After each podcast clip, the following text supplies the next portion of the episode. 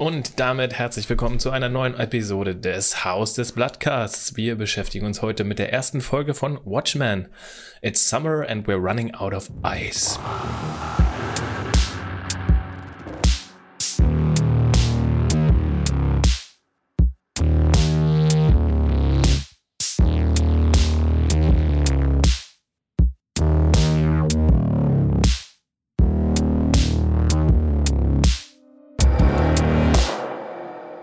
Wenn ich sage wir, meine ich nicht nur mich, Thorsten Redford, sondern auch den Mann, der locker 200 Pfund stemmen kann. Äh, Dr. Mammon Hatton. Ah, du hast es direkt in der ersten Folge gemacht. Ich habe mir jetzt überlegt, das wäre das beste Wort, du hast direkt gemacht. Und natürlich die Frau, die weiße Vorherrschaft am Geruch erkennen kann. Maggie Arbor. Ja, Genau, äh, Watchmen. Wir beschäftigen uns also damit jetzt mit einer neuen Serie. Wir verlassen so ein bisschen die Fantasy-Welt und gehen in die ja, alternative Realität, sagen wir mal so. Und ähm, ja, kurz zum Background. Das ist eine Serie, die 2019 äh, eben von HBO ähm, veröffentlicht wurde. Äh, Showrunner ist Damon Lindelof, den man, glaube ich, hauptsächlich als oder Creator und Showrunner ähm, den man, glaube ich, hauptsächlich aus von Lost kennt. Also er hat auch die Serie zusammen mit Carlton Hughes gerannt. Ansonsten hat er viele Drehbücher für Filme geschrieben. Da sind so Sachen dabei wie Prometheus, den ich ganz gut finde, aber auch Star Trek Into Darkness oder äh, was war das andere noch? Da ist noch was ganz Fieses dabei. Reiche ich gleich nach.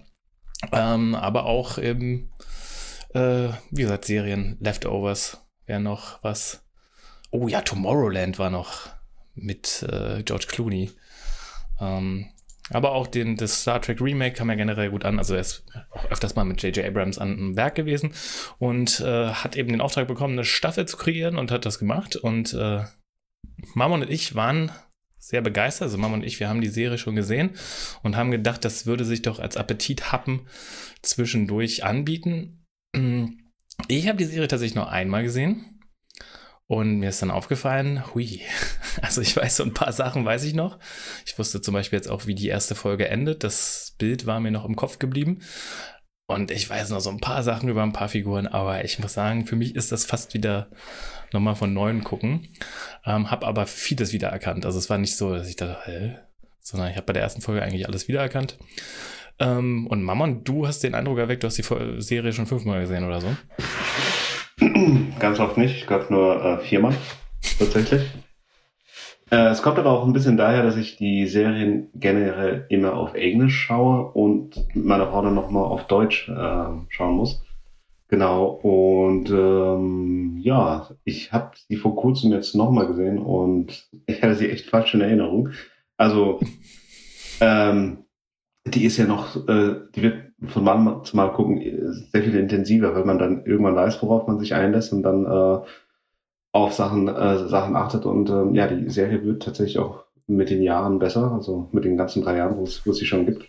Und ähm, also ich kann sie wirklich empfehlen. Also zum Rewatchen oder zum Binge-Watchen taugt die Serie wirklich sehr gut. Ähm, ich schließe mal kurz an, bevor wir Maggie mal zu Wort kommen lassen. Mhm.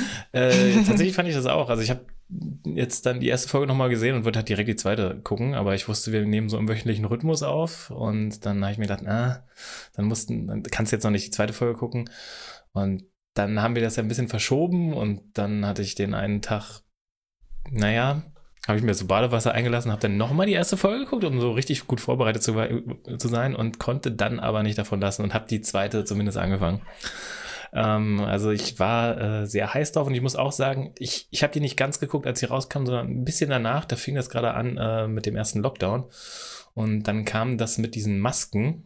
Also hier ist natürlich aus einem ganz anderen Grund, aber äh, trotzdem war das irgendwie so, oh Gott, das fühlt sich jetzt komisch an. Und jetzt gerade äh, Black Lives Matter kam auch 2020. Ich habe sogar gedacht, so im Kopf, ich habe das mit George Floyd irgendwie in Verbindung gebracht, mit Polizeigewalt und äh, Rassismus in den USA, aber ich hatte, die, hatte es davor gesehen und jetzt im Nachhinein erinnert es einen wieder daran und äh, ist tatsächlich das immer seit ein Thema, was immer noch sehr aktuell ist und aktuell bleibt. So, Maggie, wir haben dich hier quasi ins kalte Wasser geworfen. Ähm, Ich, wir nehm, ich nehme einfach mal an, du kanntest den Film zumindest. Ich äh, habe festgestellt, ähm, als ich den Film dann nochmal jetzt angeguckt habe, ähm, dass ich den, den Anfang wohl sehr oft gesehen habe, aber ich bin mir nicht sicher, ob ich den jemals bis zum Ende durchgeschaut habe oder ob ich vorher immer wieder eingeschlafen bin ähm, oder was auch immer. Aber ich konnte mich an das Ende gar nicht mehr erinnern, als ich ihn jetzt einmal komplett gesehen habe. Der ist auch richtig lang. Also ich glaube, der geht fast drei Stunden oder sowas. Also der Mhm. war. Es gibt einen Director's Cut. Damals hieß es noch Director's Cut, nicht Snyder Cut. Ähm, ich- Ja, ich musste dann auch lächeln, weil, ähm, weil wir, wie der Name ja eher aus anderen Bereich mittlerweile bekannt ist als davon. ähm, und dann dachte ich, vielleicht hat er ja auch die Angewohnheit, so super lange Filme dann zu machen. Ja. Also er ist dafür bekannt, sehr viel Zeitlupen reinzubauen. Ich glaube, 300 in Normalgeschwindigkeit wäre eine halbe Stunde ein Film oder so, ne? Nee, ähm, also Zack Snyder hat äh, die Graphic Novel oder ja, also komm, ist ein Comic. Ne? Also immer dieses äh, kann dem Ganzen noch mehr Bedeutung zuweisen, als es eigentlich ist. Also äh, Zack Snyder hat ja die, den Comic eben von Alan Moore äh, verfilmt damals und äh, ich sag mal so, das Ganze spielt in der Handlung, ja, ist das 30 Jahre ungefähr, 25 Jahre später jetzt hier Pi mal Daumen. und äh, basiert lose darauf. Es ist nicht wirklich eine richtige Fortsetzung, aber so es wird der, der Backdrop davon genommen. Also es ist, äh, es ist mehr oder weniger eine Fortsetzung vom Comic äh, selbst, also nicht von der Zack Snyder Verfilmung. Also es hat vor allem mit der Art und Weise zu tun, wie Adrian White den äh, Truce zwischen den USA und der UdSSR, UdSSR äh, erwirkt. Genau, also wir sehen das hier in einer Szene, wo diese, ähm, ähm, was sind das, Kraken? Tintenfische vom, vom Himmel fallen. Äh, im, Im Comic äh, ist ja das Ende ein bisschen anders, ne? Da erpresst er irgendwie mit über. Mach du mal, Mama. mit diesen extraterrestrischen. Nee, äh, in, im Film ver versucht der Dr. Manhattan die Schuld in die Schuhe zu schieben. Also Genau. er entwickelt mit ihnen ähm, äh, Strom, äh, also äh, Stromgeneratoren äh, oder, oder, oder Stromkraftwerke für die gesamte Welt. Das ist, äh, gaukelt der Dr. Manhattan vor, aber in Wahrheit sind es Bomben, die dann in den Metropolen hochgehen und es sieht halt so aus, als hätte Dr. Manhattan diese Metropolen zerstört. Deswegen dann die Superwaffe der USA quasi äh, ausgeschaltet ist. Ja. Und im Comic ist es eben, er lässt irgendwie einen Alien in New York landen, was eben so ein Tentakelmonster ist, oder nicht? Ja, also auch in den Metropolen, aber es sind genau Tentakelmonster. Das sind Tentakelmonster. Und das sehen wir jetzt hier halt in einer Szene, ähm, den, den, äh, äh, die Folge davon so. Und das ist so im Wesentlichen der, der gro große Unterschied, der hier eine Rolle spielt. So. Das war für mich nämlich ein großes Fragezeichen. Ja. Warum finden die Leute es irgendwie doch normal, dass plötzlich irgendwie Tintenfische regnen? Also und es wird mit keinem, ja. also wird jetzt nicht mit keinem Wort nicht mehr weiter erwähnt, aber es wurde nur mal so ein paar Schlagzeilen nochmal eingeblendet, in denen darüber gesprochen wird, dass halt jetzt mal wieder ein Tintenfischregen am Start ist. Aber ich dachte mir, aber warum ist das so normal? Habe ich tatsächlich nicht kapiert. Das wird vielleicht noch irgendwann mehr aufgelöst oder sowas. Aber bisher zumindest, ich habe bisher drei Folgen mir angeschaut. Ah, okay. ähm, Ja. Bisher habe ich es nicht äh, verstanden. Also, sagen wir mal, die Antwort kommt noch. Okay. Ja, aber es bezieht sich eben auf diesen, diesen Vorfall. Ich weiß jetzt nicht, wenn, wenn man jetzt Zack Snyder als Vorlage als, äh, ähm, als Vorlage genommen hätte, den Film, dann würden jetzt wahrscheinlich öfters mal Bomben explodieren oder so, ich weiß nicht. Ähm, aber äh, gut, das ist eigentlich äh, so der, der wesentliche Unterschied. Es gibt noch andere Unterschiede, aber ich fand immer den Film eigentlich an sich ganz gut. Ich habe den damals im Kino gesehen. Und da fand ich ihn gut und dachte so, hm, aber ein bisschen fehlt mir so Charakterentwicklung. Und dann kam tatsächlich dieser Zack Snyder Cut raus. Und dann habe ich gedacht, okay, so macht der Film viel mehr Sinn. Und äh, ja, das finde ich sogar einer seiner besten Filme. Ja. Aber er fängt auch gut an mit dem Comedian und äh, mit dieser Collage über den, ähm, über den Bob Dylan-Song hinweg, wo die amerikanische Geschichte in dieser alternativen Realität, also der catcht einen richtig gut. Und Ästhetik hat Zack Snyder, das kann man ihm nicht vorwerfen. Und wenn er dann gutes Drehbuch kriegt oder eine gute Vorlage, dann kann er einiges kreieren. Aber generell, Aber für mich zum Verständnis, habe ich dann vielleicht einmal in der Vergangenheit den Nicht-Director's Cut gesehen und habe jetzt per Zufall den Director's Cut gesehen und gedacht habe, ich habe einen anderen Film gesehen. So soll es ja bei Justice League zumindest sein, beim Snyder Cut, dass ja, das ganz Justice anders League aufgebaut ist. Den habe ich nämlich noch nicht angeschaut, weil ich mir dachte, da brauche ich erstmal viel Zeit, um mir den anzuschauen. Es, es sind mehr Szenen, die, die ein bisschen mehr Hintergründe erklären. Es ist aber nicht so, dass es ein komplett anderer Film ist. Also das Ende ist auch gleich und ähm, es gibt so einzelne Szenen, es kommt noch, glaube ich, so ein Comic drin vor oder so ein Buch, so, so, also so ein Anime. Äh, ja. Nicht Anime, aber so eine animierte Sequenz kommt noch, die so ähm, Tales from the Black Freighter oder so heißt, sie wird noch mehr erzählt und es ist mehr Worldbuilding und mehr so von den Charakteren gibt es noch einzelne, einzelne Sachen, aber es ist nicht ein komplett anderer Film wie äh, Justice League, glaube ich. Okay, dann, dann habe ich, glaube ich, nicht den gesehen, sondern den Ursprungsfilm. Das, äh, also wie gesagt, ich glaube, dass man es ist ganz nett, das gesehen zu haben. Es tauchen ja auch ein paar Figuren irgendwann vielleicht auf. Zumindest zum Beispiel gibt es hier die, die äh, Rohrschachmaske zum Beispiel, ähm, die ja auftaucht, also woran zumindest erinnert wird äh, an den Originalfilm. Mm, und, und so ein paar, wie gesagt, Dr. Manhattan hat man ja auch in der Szene kurz gesehen. Also es gibt, gibt ja so Anspielungen, aber ich glaube tatsächlich, um so die Serie so richtig um die Serie an sich so zu erfassen, muss man jetzt nicht den Film in- und auswendig kennen. Meiner Meinung nach. Man hat ihn schon gesehen, also aber man sieht ihn irgendwann erst. In, der ersten in so Fernsehbildern, da gibt es so Bilder, Dr. Ach so, ja, auf ja. Mars oder so. Und sie reden immer noch von ihm, dass er halt irgendwo auf dem Mars halt rum. Genau. Ähm, aber gut, äh, ich würde sagen, dann können wir direkt mal in die erste Folge einsteigen wenn wir so den Hintergrund so ein bisschen geklärt haben, äh, wie bereits gesagt, die Folge heißt It's Summer and we're running out of ice. Die deutsche Übersetzung ist Es ist Sommer und wir haben bald kein Eis mehr. Ich fand meine Übersetzung bei der Ende der letzten Folge besser, aber gut. Ähm, ja, gehen wir doch mal äh, dann gleich rein. Wir fangen an im Jahr 1921 in einem Stummfilmkino, wo ein kleiner Junge, der, soweit ich weiß, Will Williams heißt, Eltern sind manchmal so. Also, was soll das? äh, sich einen, einen Stummfilm anguckt und zwar über einen, äh, einen Soldaten, ach nicht Soldaten, einen Sheriff, einen schwarzen Sheriff, der so ein bisschen äh, für Recht und Ordnung sorgt. Ähm, genau, und, und das ist so unser Intro zu der Klaviermusik. Äh, hat mich an Filmgeschichte 1 erinnert. Damals nicht so wie heute hat man keinen Orchesterscore dahinter, sondern da war jemand, der hatte die Noten, wenn es Noten gab zu dem Film, und der hat dann einfach irgendwas auf dem Klavier gespielt und dementsprechend konnte sich die Stimmung von so einem Stummfilm schon ein bisschen ändern.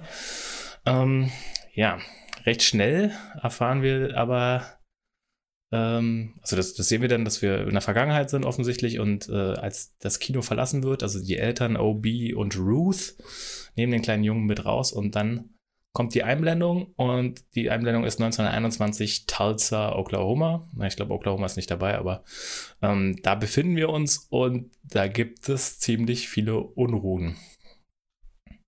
Wenn man das mal milde ausdrücken will. Ja, wie hat euch dieser Einstieg erstmal gefallen? Oder was wollt ihr dazu sagen? Sagt Mauern. Jetzt so nach dem fünften Mal oder so. Ja, ähm, also der Film war also der Stummfilm war, war, war ein bisschen lustig, ähm, weil man, weil man halt so nicht damit gerechnet hat und auch das, was ähm, der Film gezeigt hat, war dann wirklich schon, äh, wirkte auch schon so wie eine Parallelwelt. Also ein schwarzer Sheriff war zu den Zeiten des Films jetzt auch nicht so üblich, äh, außer, außer bei Jim West im, im Wild Wild West. Äh, der es wahrscheinlich äh, oh, ja. sogar noch zum Secret Service geschafft hat. Ähm, also entsprechend war das war da schon äh, sehr gewöhnungsbedürftig, dieses Bild. Und dann ähm, wird man aus dieser, sagen wir mal, Ut äh, Utopie rausgerissen und in die, äh, ins Massaker von wird äh, reingeschleppt. Also es ist ein ziemlich krasser Kaltstart. Ähm, und entsprechend muss, muss man sich in die eine Welt finden, wird aus der gerissen, wird, muss sich in der anderen Welt zurechtfinden und äh, fragt sich, was, was, was passiert hier? Ja. Und was ich halt auch nicht wusste, das ähm, kann dann irgendwann später die Erkenntnis, das sind reale Ereignisse, die uns da gezeigt werden. Das genau. musste ich auch erstmal googeln. Ich, ich habe hab das, das überhaupt null auf dem Schirm gehabt und habe mich dann, als ich das gesehen habe, jetzt dann auch für ziemlich unwissend geschichtlich gehalten, dass man sowas ja irgendwie überhaupt nie irgendwie mal mitbekommen hat. Gut, es ist jetzt nicht gerade unser, ähm, sag mal, Zeitgeschehen oder sowas, aber ähm, man hat ja trotz allem auch in der Schule das ganze Thema mit dem Rassismus in den USA behandelt und sowas, dass sowas stattgefunden hat, stattgefunden hat zwischen dem Ersten und Zweiten Weltkrieg, nie irgendwie Rede von gewesen. Ich ähm, habe das natürlich auch gemacht wie ihr und ich habe das jetzt sogar ein bisschen vorbereitet, dass wir mal kurz äh, vielleicht die Hintergründe erzählen können. Ich glaube, dass wir darüber nicht wissen, ist einerseits klar, bedingt dadurch, dass wir auf einem anderen Kontinent leben und das nicht so unsere Geschichte ist, aber auch, dass es, glaube ich, in der amerikanischen Geschichte ziemlich lange totgeschwiegen wurde und gerade auch in der Stadt von Tulsa. Und ich weiß nicht, ob das jetzt dann heutzutage, wenn man das heutzutage in Amerika guckt, ob man, ob es dann einem überhaupt ein Begriff ist. Das, also jetzt nicht so wie jetzt, wenn jetzt kommt 11. September, das glaube ich nicht. Oder, ja. oder wie, keine Ahnung, äh, der, das Todestag von Kennedy oder so, ich glaube nicht.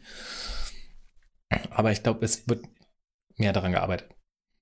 Es, es, ist ja auch so, dass bis vor kurzem oder immer noch äh, teilweise von Rassenunruhen die Rede ist, was so ein bisschen das, äh, das Bild verzerrt, ähm, wo, wo, wo man denkt, okay, da gab es wohl Meinungsverschiedenheiten, die dann ein bisschen eskaliert sind zwischen, äh, zwischen schwarzen und weißen äh, Mitbürgern. Aber es war ja dann tatsächlich so, dass der Ku Klux Klan äh, in diese Black Wall Street reingelaufen ist und ähm, schwarze Ladenbesitzer und Läden angegriffen hat und äh, die Leute auf offener Straße gelyncht hat, während die Polizei sich aus der Innenstadt zurückgezogen hat. Mhm. Und dann sieht man das ja auch am Ende der Szene, dass dann auch ein Flugzeug kommt und eine Bombe auf einen, äh, auf einen Laden abwirft. Also könnte man davon ausgehen, dass die Nationalgarde eventuell mit, äh, mit äh, mitgemischt hat. Also es ist mhm. äh, das absolute Gegenteil von Rassen und Runden, es war ein Massaker, ja. genau. Äh, ich kann mal kurz den historischen Kontext liefern.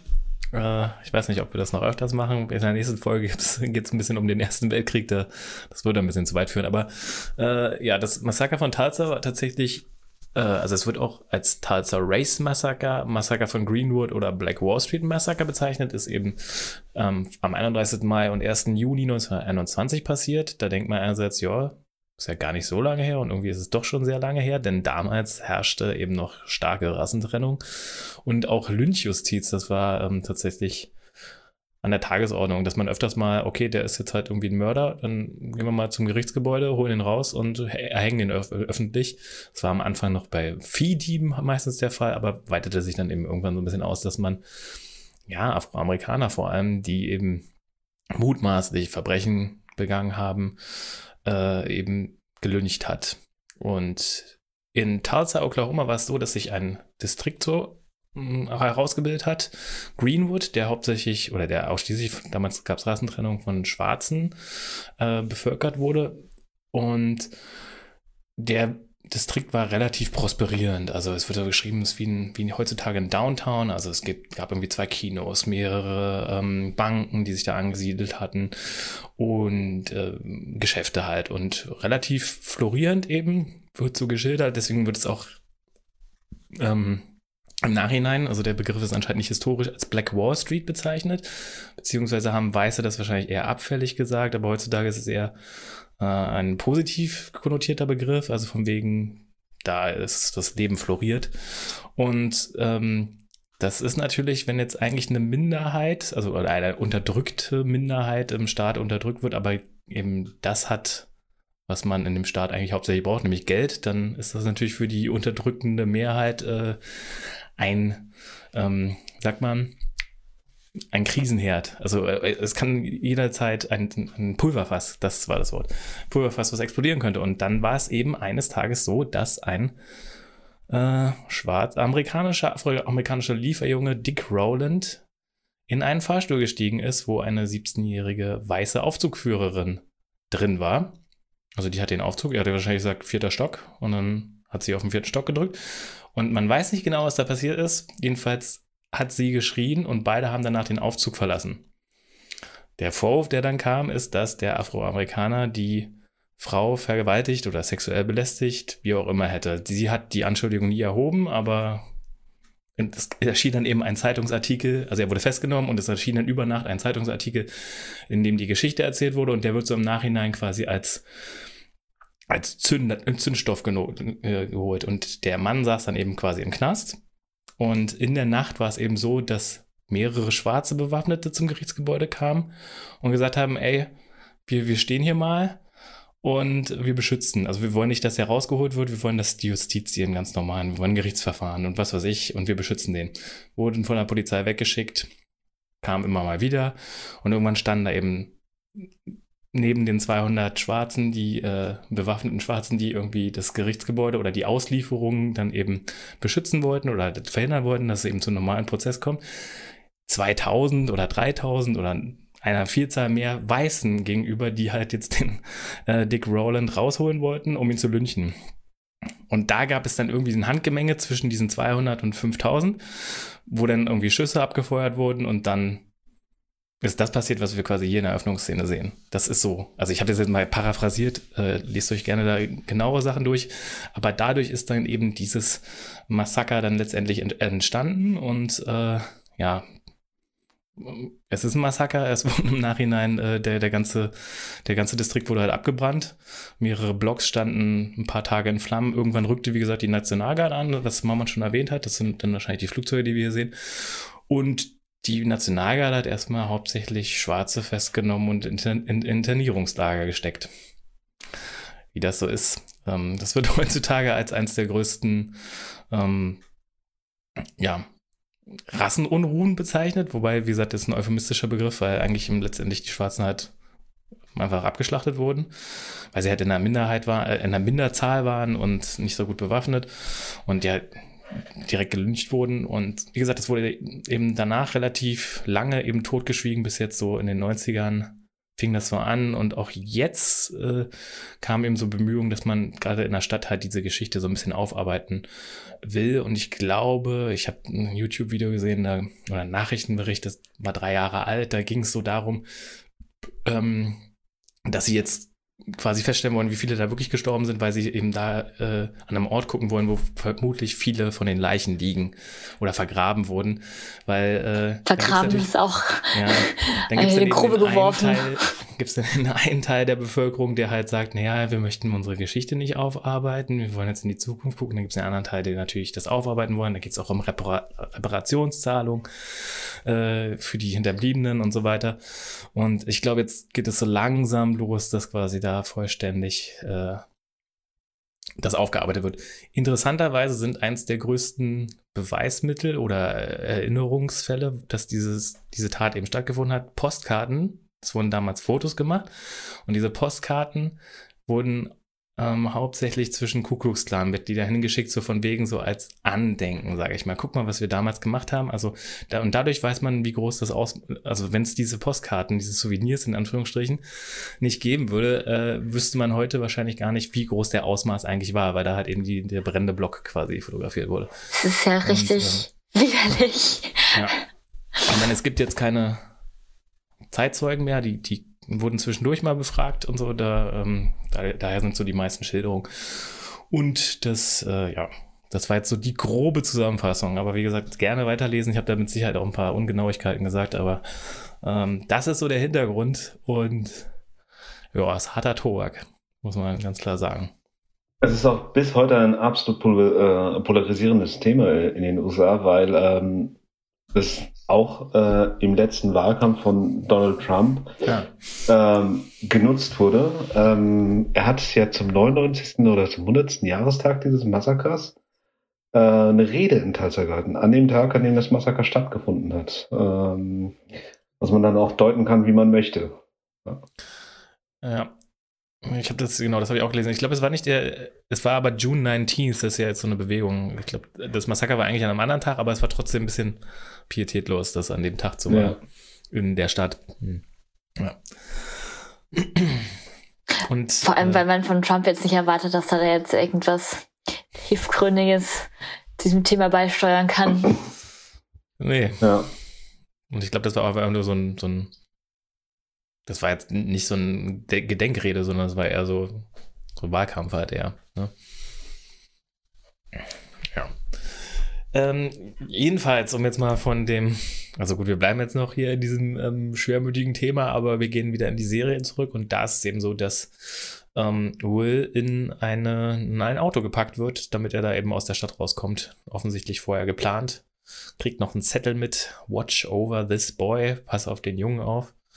Und ähm, ja, er kommt raus aus der Stadt, ähm, wird ja Opfer, also es gibt eine Explosion und er wacht dann eben auf und findet ein Mädchen. Ein, ein Babymädchen, also ein, noch, noch jünger als er. Wie alt wird er sein? Fünf, sechs?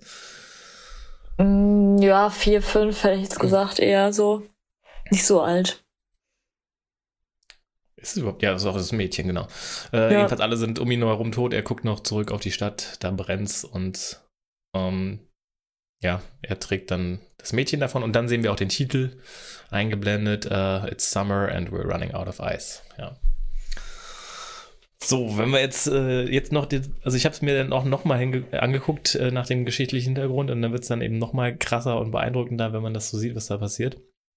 Ähm, ja, wie ging es euch? Unangenehmer Einstieg eigentlich, muss, muss man so sagen. Ich, ich konnte es vor allem auch noch nicht so. Also es ist ja so eine Serie, die setzt sich mit Folge zu Folge so ein bisschen mehr zusammen. So man, am Anfang versteht man von diesen einzelnen Abschnitten, die man da so sieht. Und in Personen versteht man noch nicht so richtig Zusammenhänge und das setzt sich mit Folge und Folge so ein bisschen mehr zusammen und dann tauchen vielleicht noch zusätzliche Personen auf und dann ergibt sich da mehr und mehr so ein Gesamtbild. Aber da hatte ich das gesehen und dachte mir, okay, habe jetzt nicht erwartet, ähm, wusste noch gar nichts damit anzufangen. So und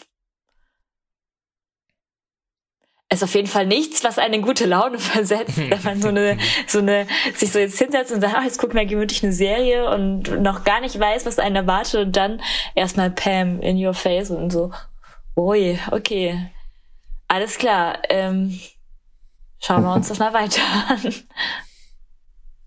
Ja, es ist ja auch so, dass Watchmen ja eigentlich eine, eine Geschichte in der Parallelwelt ist. Also was wäre wenn? Äh, und dann schaut man sich das an und denkt sich auch, okay, gut, also was soll uns das jetzt hier zeigen? Und ähm, man wartet eigentlich darauf äh, in der, in der Serie über Superhelden, dass er ein Superheld kommt und für Recht und Ordnung sorgt. Aber man ist dann am Ende zurückgelassen mit dem kleinen Jungen, der ein Mädchen, das noch äh, kleiner und äh, hilfloser ist als er, äh, wieder. Also man findet sich in dieser äh, Szenerie wieder kriegt dann äh, und hat dann die, den Titel eingeblendet, bekommt der dann das Ganze doch irgendwie auflockert, weil man dann trotz des Schrecklichen, was man gerade gesehen hat, ähm, ich denke, ich denk, was, was, was soll das jetzt heißen? Also man wird dann ein bisschen dann auch wieder rausgerissen und ähm, zum Glück geht es dann ein bisschen seichter weiter, aber immer noch, ja, immer noch, man ist immer noch angespannt. Also man, ich finde auch, als wir dann merken, okay, da fährt jetzt ein Auto, dann äh, also ein moderneres Auto, habe ich auch gedacht, ja, okay, jetzt bin ich erstmal entspannt, jetzt sind wir in einer etwas angenehmeren Situation, aber im Endeffekt haben wir dann erstmal eine Polizeikontrolle. Mhm. Ja. Die dann ähm, äh, an Intensität tatsächlich äh, fast nicht zu übertreffen. Also das war auch dann, es baut sich sehr schnell auf. Äh, wir sehen hier auch zum ersten Mal die Masken, die Polizisten tragen und wir haben so ein bisschen eine umgekehrte Situation. Also Heutzutage kennt man aus Filmen eher, oder, oder kennt aus Filmen ja eigentlich eher ein weißer Polizist, nimmt einen schwarzen äh, Autofahrer, also macht eine Polizeikontrolle und äh, wir haben das Gefühl, oh, das wird jetzt nicht gut ausgehen in irgendeiner Richtung. Gerade wenn dann auch zum Handschuhfach gegriffen wird und so weiter. Hier ist das ein bisschen umgedreht. Und dann doch irgendwie wieder nicht, weil der Weiße tötet den Schwarzen letztendlich. Ähm, aber wir werden jetzt hier tatsächlich so ein bisschen in die Gegenwart eingeführt und äh, in, was heißt Gegenwart, aber auch in die, die alternative Realität, denn ähm, ja, unter anderem sind die Polizisten hier vermummt und das war tatsächlich auch was, was glaube ich zu der Zeit oder kurz vorher auch in Deutschland vermehrt diskutiert wurde, dass doch ein Polizist äh, sich irgendwie erkennt, also zu erkennen sein muss, ne? Und hier haben wir das halt nicht und ähm, ja haben hier eben diese Szene. Marmon. Ja, also ähm, genau, was, was direkt ins Auge fällt, ist die gelbe Maske, die der, die der Polizist trägt. Ähm, und ähm, der, die Frage von dem Passanten, ob er ihm, oder von dem äh, Autofahrer, ob, er, ob der Polizist ihm die, sein Gesicht zeigen kann. Was ich dann als, äh, was ich dann so als kleine rassistische Anspielung gesehen habe, weil es ein Südstaatler ist, äh, offensichtlich, der dann das äh, Gesicht des schwarzen Polizisten sehen will, aber das ist dann halt, Maggie, was du, äh, was du gesagt hast. Man sieht eine Szene, man kann sie noch nicht richtig einordnen und ähm, so der Hintergrund wird dann später klar. Ähm, Polizisten kämpfen äh, in Tulsa, äh, ist es, glaube ich, nur, ja. äh, äh um, ums Überleben und äh, eines, äh, eines der wesentlichen Aspekte ist, dass man nicht weiß, wer Polizist ist und, äh, und wer nicht. Und ähm, entsprechend ist, äh, fängt dann quasi die die Spannung dieser Szene mit diesem, mit der Frage vom äh, Autofahrer an und von da an steigert es sich eigentlich, äh, hat sich für mich ins Unermessliche gesteigert. Äh, ganz schlimm wird es dann auch, wenn, äh, wenn man dann sieht, wie der Polizist um die Freigabe seiner Waffe bittet und immer wieder sagen muss, wie äh, wie als wie gefährlich er die Situation hier einstuft und er ja. dann immer also im Englischen sagt Hi und immer angespannter wird, jedes Mal, wenn er das wiederholen muss bis dann ähm, die Erleichterung für ihn kommt, seine Waffe wird freigegeben, aber es funktioniert dann doch nicht und dann ja. funktioniert sie wieder nicht und als er sie endlich in der Hand hält und bereit ist, wird er schon erschossen. Also im ersten Moment dachte ich mir noch, oh, es ist ja ähm, äh, gar nicht mal so ein absolut schlechtes System, in, wenn man weiß, wie Amerika mit den Waffen sonst so umgeht, dass man sagt, okay, Polizisten müssen sich die Waffe irgendwie erst einmal kurz freigeben lassen bei einer Routine-Verkehrskontrolle, was es ja normalerweise, also bei einem Verkehrspolizisten, was es ja in dem Fall auch ist, dass dann nicht gleich irgendwie angefangen wird, rumzufuchteln und rumzuschießen oder sowas. Dachte ich mir im ersten Moment, oh, gar nicht mal so schlecht, dass man sich da erstmal kurz einmal ähm, den Gegencheck macht und sagt, ja, ich habe hier die Situation folgendermaßen eingeschätzt, ich hätte jetzt gerne die Waffe. Ähm, er hat aber sehr schnell backfired, also kam mir ähm, ja. ähm, der, der, große Nachteil wurde innerhalb derselben Minute, in der ich mir noch gedacht habe, dass ich es vielleicht gar nicht mal so eine schlechte Idee finde, so, sowas erstmal frei, sich freigeben zu lassen. Warum es vielleicht manchmal dann genau das nicht ist, eine gute Idee. So die, das eigene Ermessen sich nochmal gegenprüfen lassen zu müssen. So, ähm, ja, und tatsächlich war die Szene auch ausschlaggebend, warum ich mir gedacht habe, ich muss unbedingt nochmal ähm, den Watchmen-Film anschauen, weil ich habe mir irgendwie Rorschach immer so als einen gar nicht so schlechten Charakter ähm, abgespeichert und offensichtlich haben da ja die Bad Guys ähm, die Rorschach-Maske für sich beansprucht und als ihr Erkennungszeichen festgesetzt. Und dann dachte ich mir, na, irgendwie habe ich das in meiner Erinnerung noch von einem Film, den ich auch jetzt dann Jahre zuvor zuletzt gesehen, vielleicht ganz gesehen habe und wieder ein bisschen vergessen hatte, ähm, habe ich mir den irgendwie eigentlich als eben nicht schlechten Charakter abgespeichert und habe aufgrund dessen tatsächlich den Film nochmal angeschaut. Ja. Und frage mich tatsächlich jetzt immer noch, weil ich jetzt auch nachdem ich den Film gesehen habe, den jetzt nicht als hundertprozentig schlechten, super, also jetzt nicht als Villain einstufen würde, sondern tatsächlich auch eher noch auf der Heldenseite sehen würde, auch wenn man sagen wir, ambivalent ihm gegenüberstehen kann, aber warum sich eine White Supremacy ähm, seines Erkennungszeichens bedient, wird mir noch nicht hundertprozentig klar. Auch mit seinem Rorschach-Tagebüchern, die es ja, äh, die er ja damals noch am Ende des Films eingeworfen hat oder zumindest vor seinem Tod in Umlauf gebracht hat bei diesem äh, Journalisten, der es also ja dann tatsächlich genau auch rausgefischt hat. Ja. Also es ist so, dass die äh, Darstellung von Rorschach in dem Watchmen-Film eine absolute Romantisierung des Antihelden ist. Also da wird er als unsympathischer Charakter gezeigt, der aber in gewissen Situationen das Richtige macht. Er schlägt hier und da über die Stränge und geht viel zu brutal um. Aber der Zuschauer hat doch noch etwas, womit er äh, sympathisieren kann. Und vielleicht ist es auch so, das, was wir gerne von unserem Helden sehen wollen, in der richtigen Situation, wie zum Beispiel, als er diesen Pädophilen ergreift, ihn ja. einfach zu zerstückeln. Aber es ist so, dass er in den Comics eben äh, weit düsterer ist. Ähm, okay. Da gibt es Anspielungen darauf, dass er eben das Richtige macht und das Richtige ist das, was, was er für richtig hält und dass er eben auch sehr krasse Ansichten hat, warum es zu Konflikten auf der Welt kommt, dass eben mindere Nationen viel zu viel Macht haben, dass es dann vielleicht mal ganz gut ist, da hier und da jemanden auszulöschen. Also es ist, wird nie so krass ähm, dargestellt in den Comics. Es wird immer mal wieder angedeutet, vor allem auch mit den Tagebüchern. Also äh, entsprechend ist es dann gar nicht so, so weit hergeholt, dass dann aber weiße Supremacists ihn, äh, ihn idealisieren. Vielleicht das auch ein bisschen zu sehr in die eine Richtung interpretieren, aber es kommt schon näher an die Comicvorlage vom Rorschach. Okay, weil, weil ich meine, in Watchmen ist ja so ein bisschen der Ich-Erzähler, der durch die ganze Handlung so ein bisschen durchführt, was ihn natürlich sowieso ein bisschen nahbarer macht für die ganze Geschichte als jetzt andere Charaktere. Also für mich funktioniert es auch mit dem Film. Also gerade weil er am Ende diese Tagebücher da zu der Zeitung schickt, ja. ist er dann quasi so die, die Stimme von dem einzigen, der die Wahrheit spricht. Und so, wir haben ja auch heute sehr viele Verschwörungstheoretiker und die gehen ja auch so mehr in die äh, rechte Richtung, sag ich mal.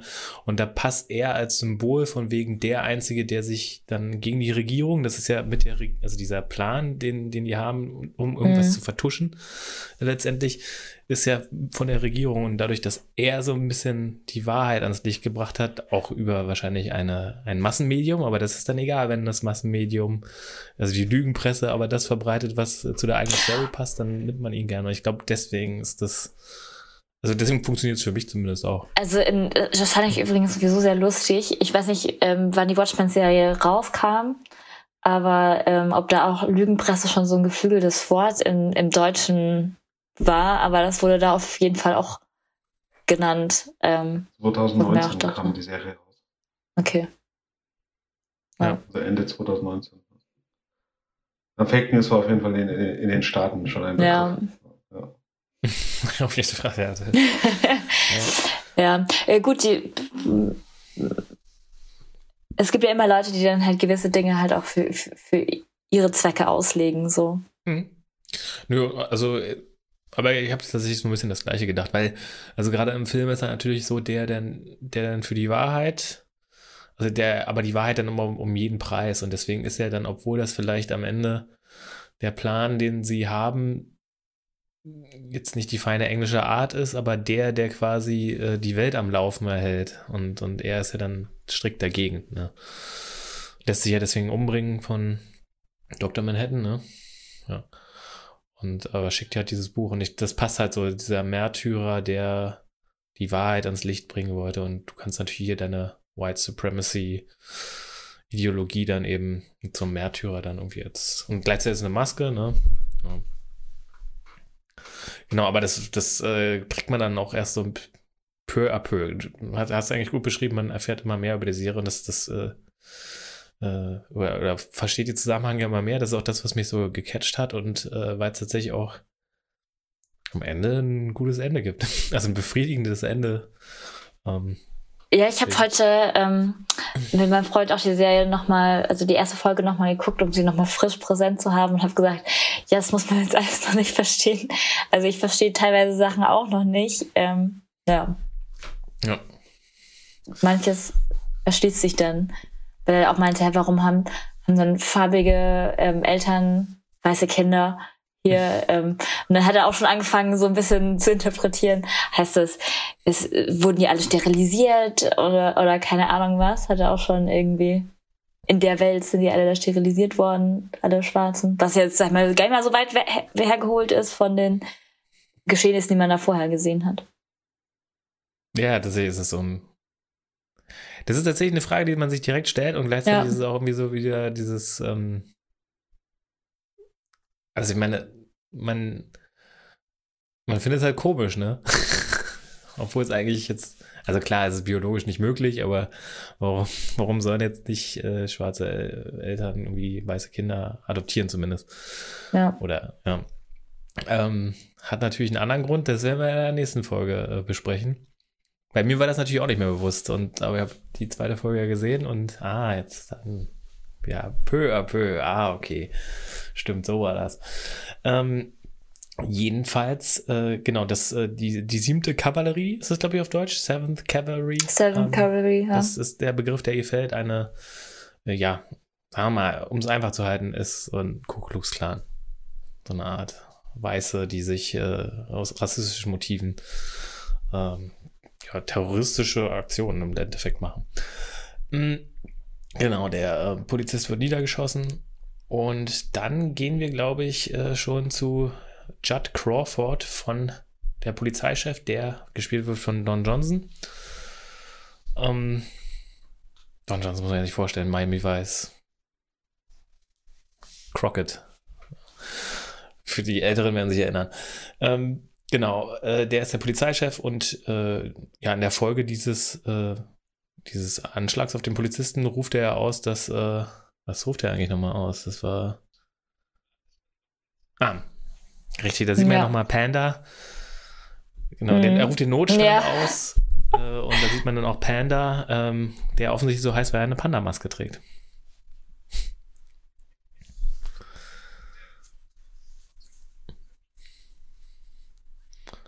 Nicht. Er ist ein, ist ein Prinzipientreuer, nämlich, ne? Also Notstand ausrufen einfach so. Ja. Ähm, genau, also wird jetzt durch diese Aktion, weil ein, eine Rückkehr dieser oder ein neues Aufgebaren dieser 7th Cavalry äh, gefürchtet wird, wird der Notstand ausgerufen. Also Polizisten dürfen jetzt mal Waffen tragen. Und ja, man will sich jetzt auf die Suche begeben, was es eigentlich damit auf sich hatte. Ähm, Genau. Dann kommen wir, glaube ich, schon zu Angela, ne? Oder wollt ihr noch was zu der Szene sagen? Nö. Ähm, nee, weil ich glaube, die Szene kam, nachdem man Angela kennengelernt ah. hatte. Weil man hatte sie erst in ihrer, in der Schule gesehen mit Topher. Und ähm, Richtig, stimmt. Ja. Dann in der, in der, in der Situation. Stimmt, da wird ja auch in der Szene das erste Mal von, den, von der Red Foundation gesprochen. Ja. Äh, genau, ein Begriff, mit dem man nichts anfangen kann bis später. Also wir sehen äh, Angela Abar, äh, wie sie, ähm, äh, das gibt es ja in Amerika offensichtlich öfters, dass so die Eltern von den Kindern irgendwie Career Day heißt es, glaube ich, ne, wo sie vorstellen, was für einen Beruf sie machen. Ich weiß gar nicht, ob es sind, also ich hatte das nicht in der Schule, aber nee. kommen dann die Eltern und sagen, was sie machen und sie sagt, dass sie halt ja, eine Bäcker, Bäckerei hat, ne? Oder Konditorei. Sie hatte Bäckerei. so einen vietnamesischen, ähm, wie heißt es, Hanoi? Nee, wie heißt der Laden? Irgendwas mit Hanoi tatsächlich. Irgendein Wortspiel mit Hanoi. Ja. Ah, was war denn das? Krieg, reich mal nach. Äh, nee, und, und erzählt halt eben, was sie so macht. Ähm, äh, die backen ja auch zusammen irgendwie da einen Kuchen oder Plätzchen oder was auch immer. Zeigt die jemand mit so einer Plastikflasche, ja. Ist euch das aufgefallen, was am Ende zu sehen war, als sie die Eier getrennt hat? Ist mir nämlich auch heute erst mit Hinweis aufgefallen. Ah, mit der, mit der Flasche? Ja. Sie hat ja dann die Eigelbe mit, von den Eiweißen getrennt und hat dann auch äh, irgendwie gesagt, ja, wenn da ein bisschen Eigelb ist, dann, dann ähm, das Eiweiß äh, destabilisiert, sobald da ein bisschen Schmutz drin, also keine Ahnung, also ein bisschen Eigelb drin ist. Kann man ja auch nochmal für sich interpretieren, wie man das vielleicht als Metapher sehen kann. Aber mhm. als sie dann ähm, die, die Schüssel von unten wurde ja gefilmt, wo sie die Eigelbe drin hatte. Und dann hat sie drei Eigelbe mit der Flasche zerstört und hat sie so ineinander gezogen. Und dann hast du diesen ähm, mm. Smiley gehabt ähm, von, von ähm, The Comedian. Mm. Den, das war so. Geil, also ja, konnte man interpretieren, ja. Ja. Äh, die Bäckerei heißt auch Milk in Hanoi. Milk. In okay. where, we, where we let Saigons be Saigons. Ah. oh, okay, sehr gut. Sehr schön, ja. Ähm, ja, mit dem Smiley, ja, stimmt. Ja, und natürlich, dass die Eigelbe und die Eiweiße getrennt werden. Also ist natürlich ja, äh, ja. klar, dass das eine Anspielung ist. Ist übrigens bei Lindelof-Serien sehr häufig. Also Leftovers ist eine Serie von ihm, da sind auch andauernd irgendwelche Symboliken. Lost hatte andauernd, andauernd schwarz und weiß. Äh, äh, also ich fand sie bisher ziemlich gut, aber ich bin erst bei Folge 6. Also das habe ich mal irgendwie bei, bei der Binge oder sowas, haben die auch sehr hoch lobend hm. davon gesprochen, deswegen wollte ich mir auf jeden Fall auch mal anschauen. Ja, also ich äh, mag vieles von ihm. Ähm, nee, aber auch, wie gesagt, auch Lost war voll von solchen Symboliken, die manchmal dann bei Lost gerade irgendwann ins, so ins Nichts verlaufen sind, aber ähm, also dann war es auch irgendwann einfach, hat man einen schwarzen und einen weißen Stein nebeneinander gelegt, einfach nur so. Also es war immer gut und böse, klar, aber man hat es irgendwann in Szenen einfach so eingebaut. Diese Zahlen, die kennt ja jeder bei Lost, war auch irgendwann so. Ähm, aber hier es, hat es ein bisschen mehr Fundament, finde ich. Also äh, er spielt schon gerne damit ähm, und, und hier ist er auch ganz gut. Aber auch im Hintergrund so diese kleinen Details, das gefällt mir so an der Watchmen-Welt, auch beim Film, äh, sieht man ja so die vier wichtigsten Präsidenten und das sind dann halt äh, Lincoln, Washington, Nixon, der ja irgendwie, keine Ahnung, in der Welt 16 Jahre oder so Präsident war, weil er den Vietnamkrieg mit Dr. Manhattan gewonnen hat und äh, besagter Robert Redford ist ja 30 Jahre. 30 Jahre. 30 Jahre haben sie, haben sie Ja. von ihm gesch also also nicht Nixon 30 Jahre, sondern der andere ist jetzt seit 30 Ach, Jahren Redford. eher an der Macht. Ja. War auch so irgendwie, irgendwie lustig, ja.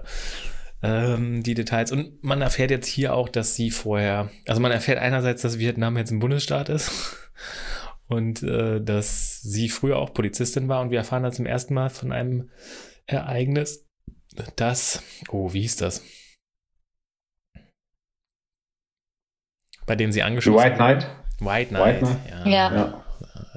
Kurz vergessen. Ähm, es war ja auch an Weihnachten. Hm.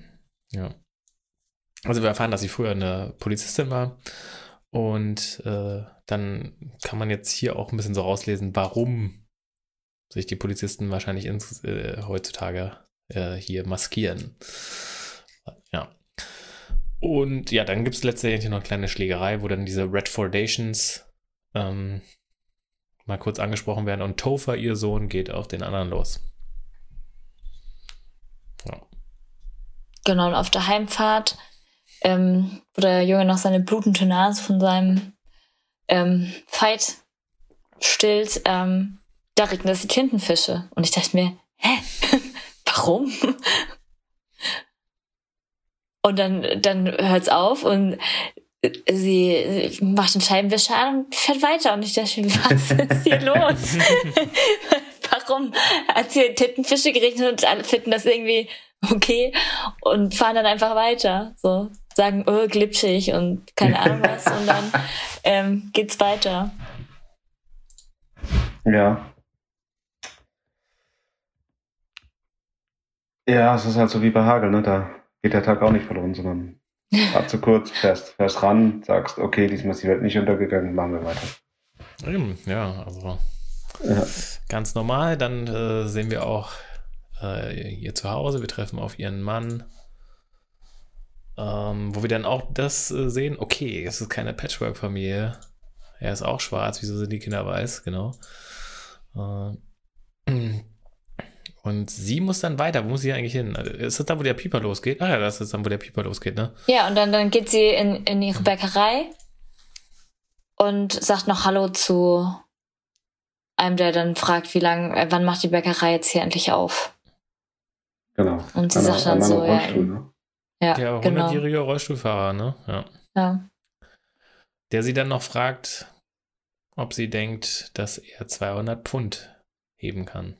Ja, stimmt, ja. ja. Und äh, es war auch so tatsächlich, ich habe, also wie gesagt, ich hatte die Folge ja schon mal gesehen.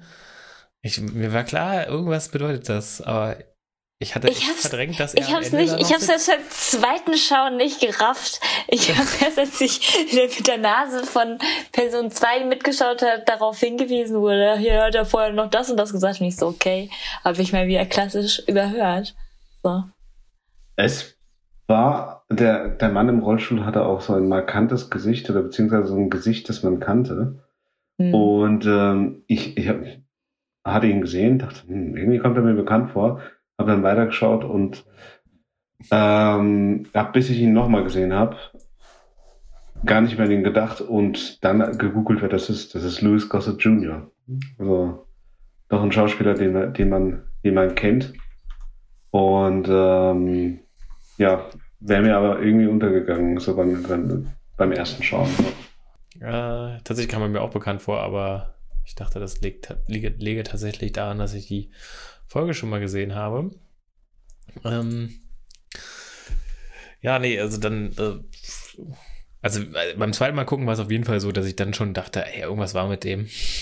Das ist so bedeutungsschwanger, gerade was der sagt, irgendwas ist mit dem, aber ich hatte es wieder vergessen. Beim ersten Mal geht er wahrscheinlich wirklich einfach so durch.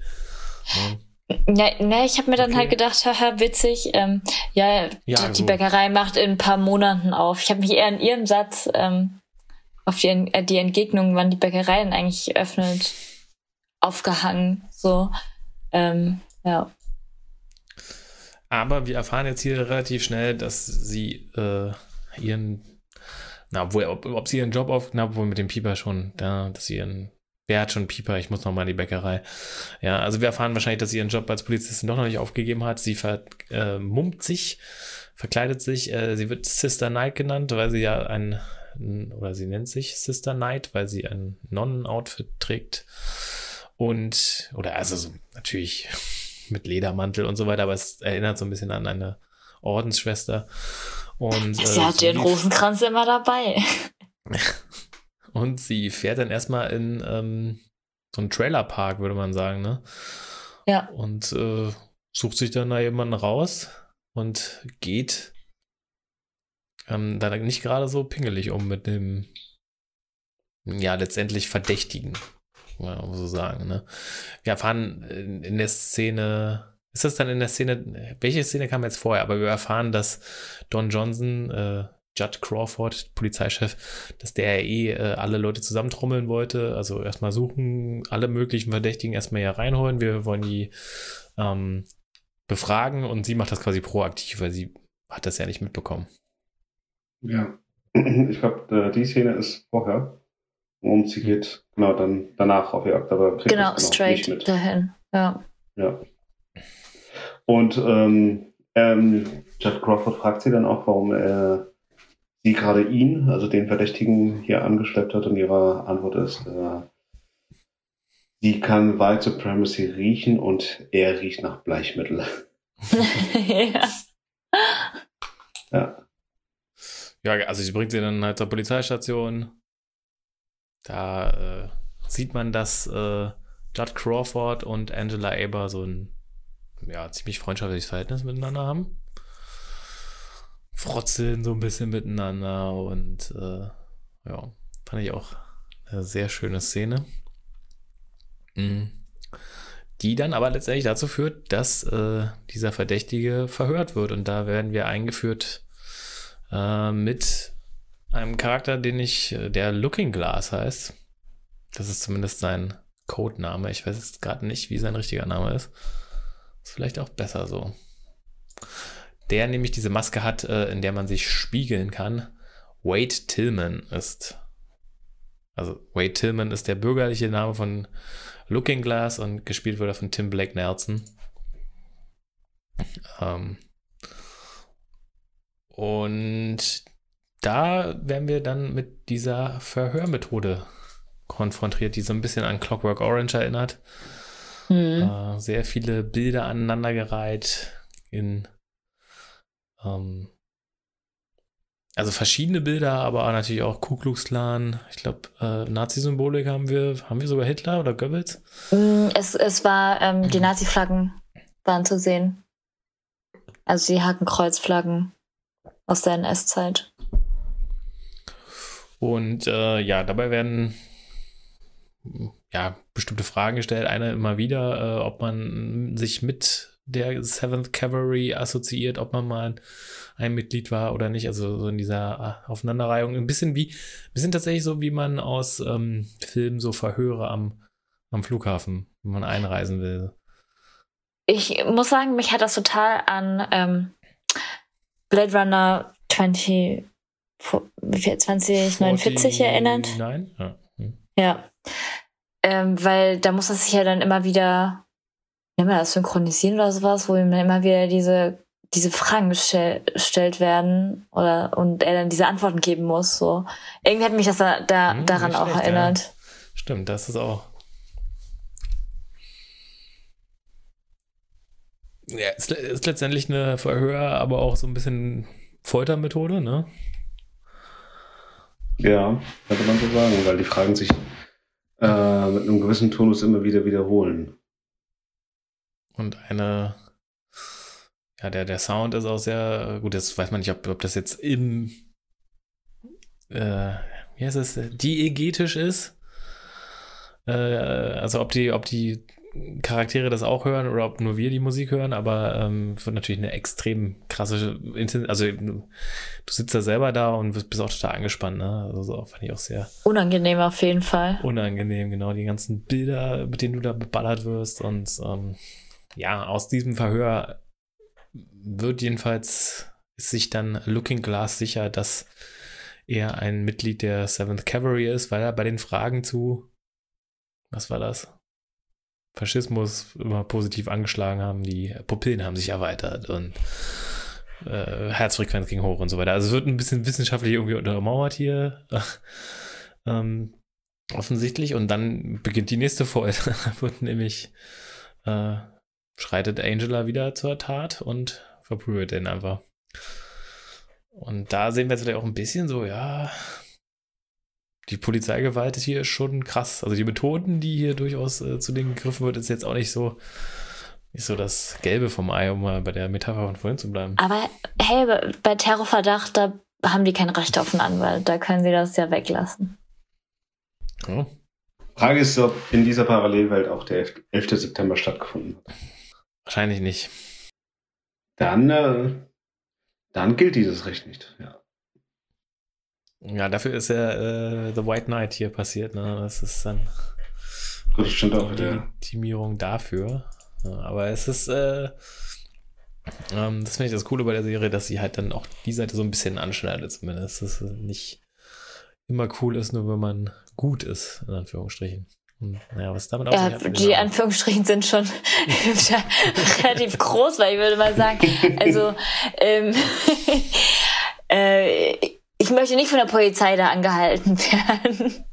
Oder nee. ich möchte auch nicht in einem Trailerpark äh, bei denen irgendwie landen, weil ich, weil ich nicht einen schlechten Job hatte und nicht gut verdiene und dann irgendwie kein, keine Kohle für eine Wohnung in Talsa habe und dann in diesem Trailerpark lande, weil Mist, ich bin auch noch weiß und dann werde ich dann vielleicht doch auch mal rausgezerrt.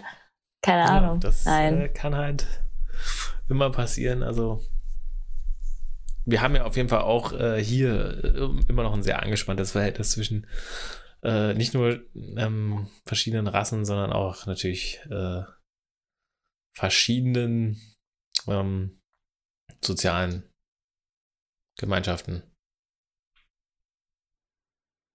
Ja. Schichten? Ja?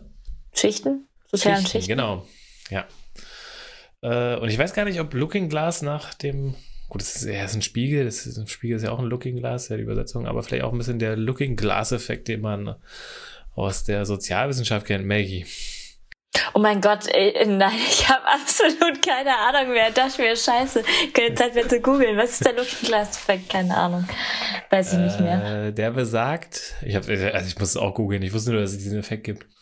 Ähm, der besagt, dass ein Individuum, also ich jetzt zum Beispiel, ich kann mich selber gar nicht bewerten, sondern ich kann mich nur selber irgendwie bewerten, weil ich weiß, dass du und Mammon mich beobachten und mich innerlich bewerten und wie ihr mich behandelt. Und dadurch, wie ihr mich behandelt, kann ich meine eigenen Taten überhaupt erst, also dieser Spiegeleffekt, du kannst also du, du, kannst es erst einschätzen, äh, indem aufgrund dessen, wie andere auf deine Handlung reagieren.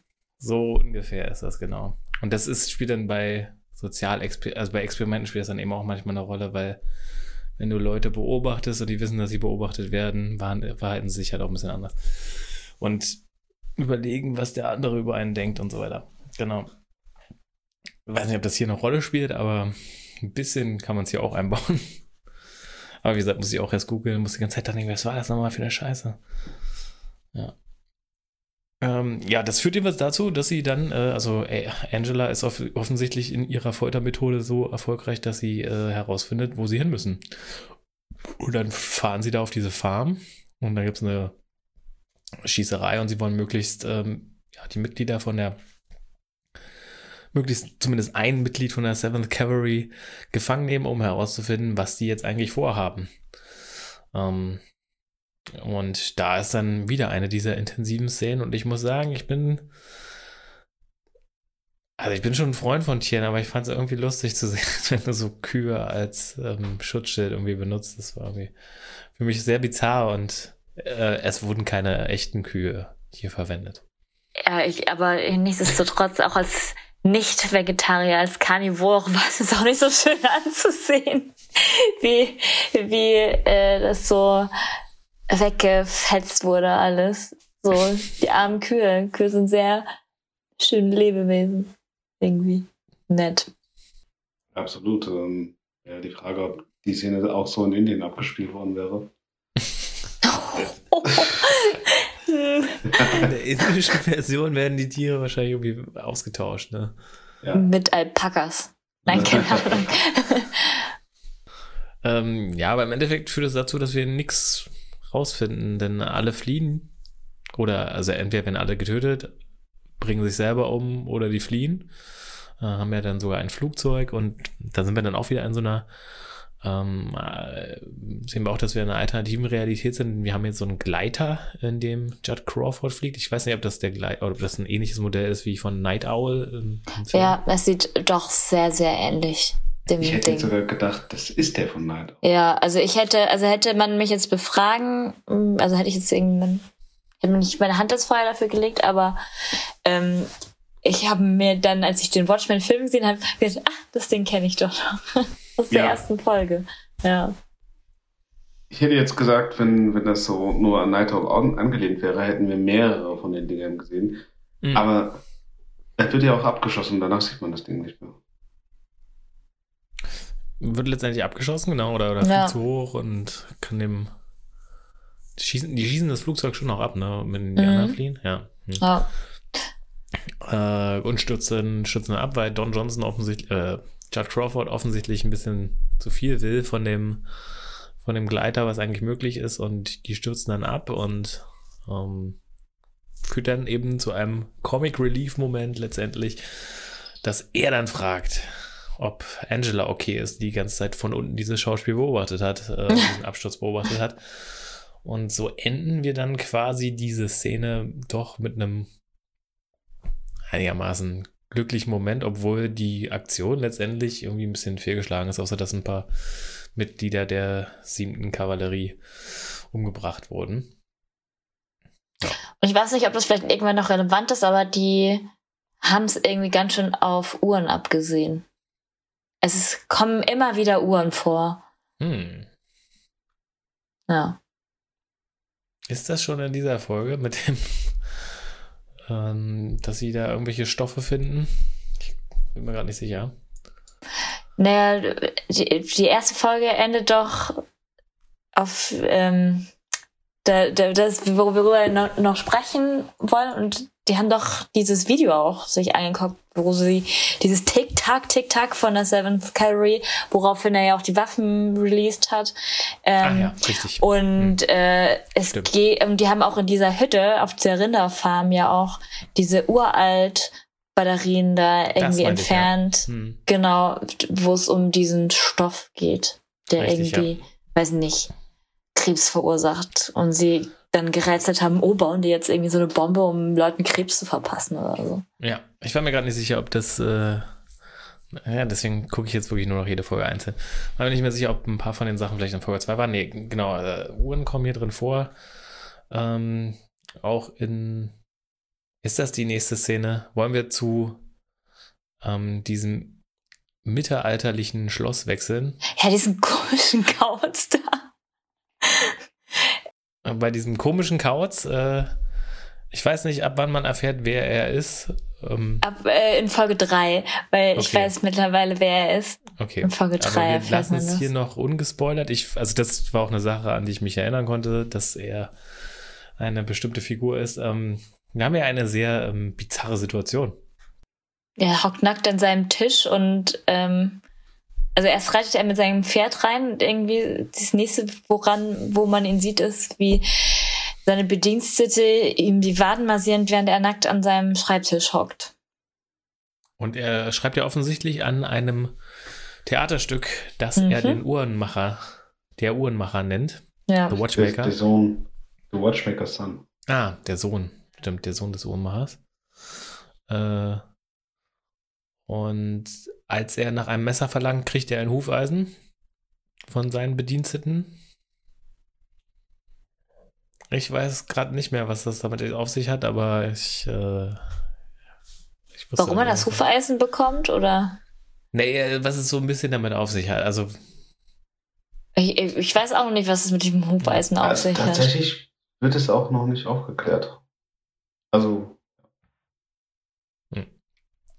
Also es gibt so Mutmaßungen, so, ne? Natürlich äh, merkt man, dass mit diesen Bediensteten irgendwas nicht stimmt, zumindest. Ne? Es Also er, super creepy einfach. Happy Anniversary wird ihn, ihm gewünscht und er kriegt ja auch eine Uhr als Geschenk auch noch. Ne? Und äh, er kündigt dann eben am Ende an, dass er dieses äh, Theaterstück schreibt und dass seine beiden Bediensteten, eine Frau und ein Mann, dann die Hauptrollen spielen dürfen. Oder überhaupt Yay. was performen können. Ja. Und das Ganze wirkt so wie ein britisches Schloss. Ne?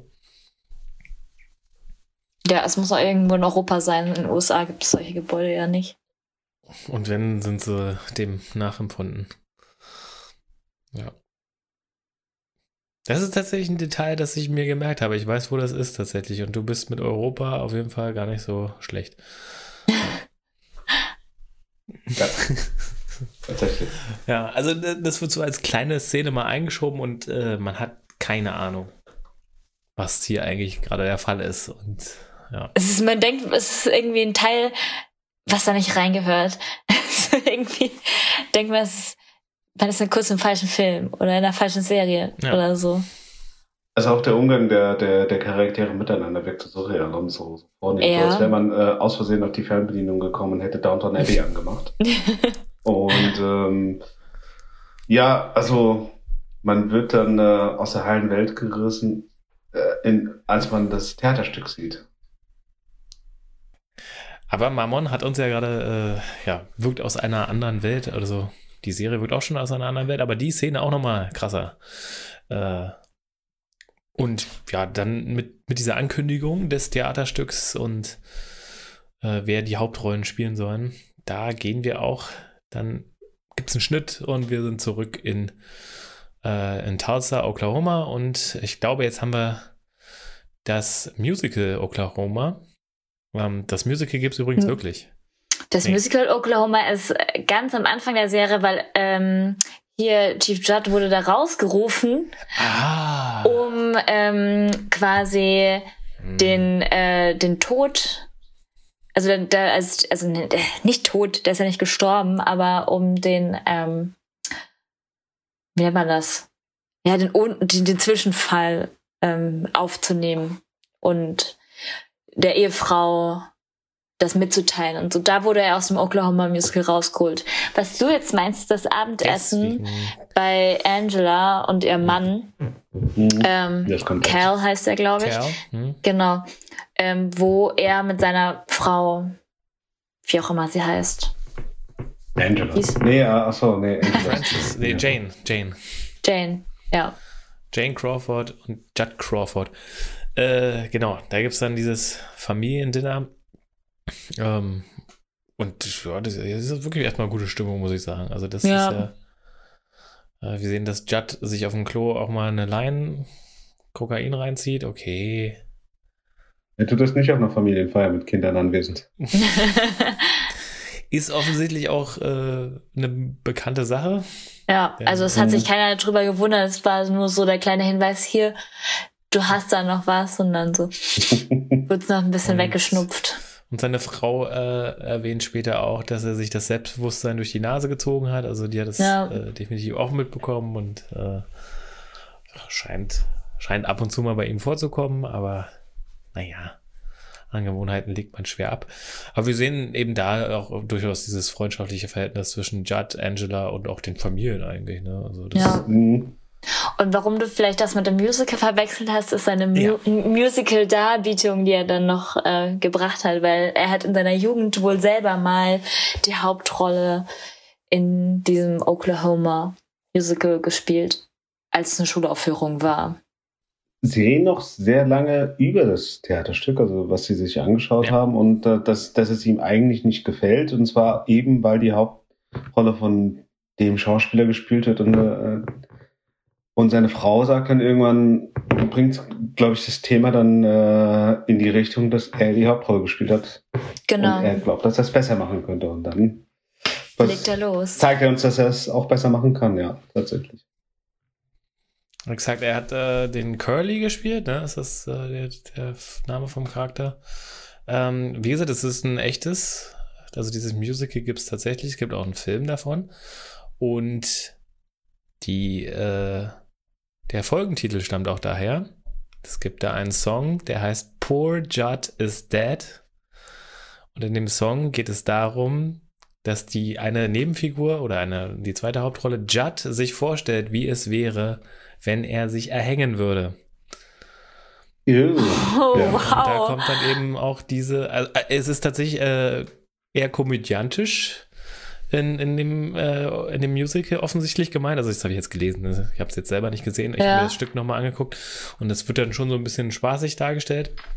Ähm, aber es ist eigentlich ein ziemliches Foreshadowing für das Ende, wenn wir wissen, dass Judd Crawford, Poor Judd, am Ende Ahang ja da hängt. Also, aber ist das so ein Ding in den USA?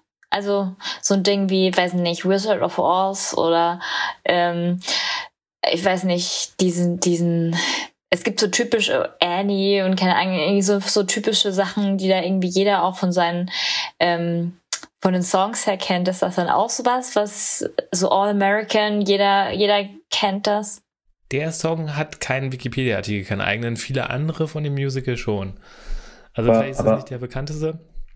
Mhm. Aber ist es äh, so, dass in dem Song Judd sich selbst erhängt oder erhängt wird? Er hängt sich selber in dem Fall. Mhm. Okay. Also ich muss, muss sagen, also ich, ja, ich liebe ja diese, diese Liebe zu Details, ja. Also, ja. Es singen tatsächlich äh, die, ich kann es immer, ich, nee, ich, also, ich werde es einspielen. Äh, oder ich mache das als Intro.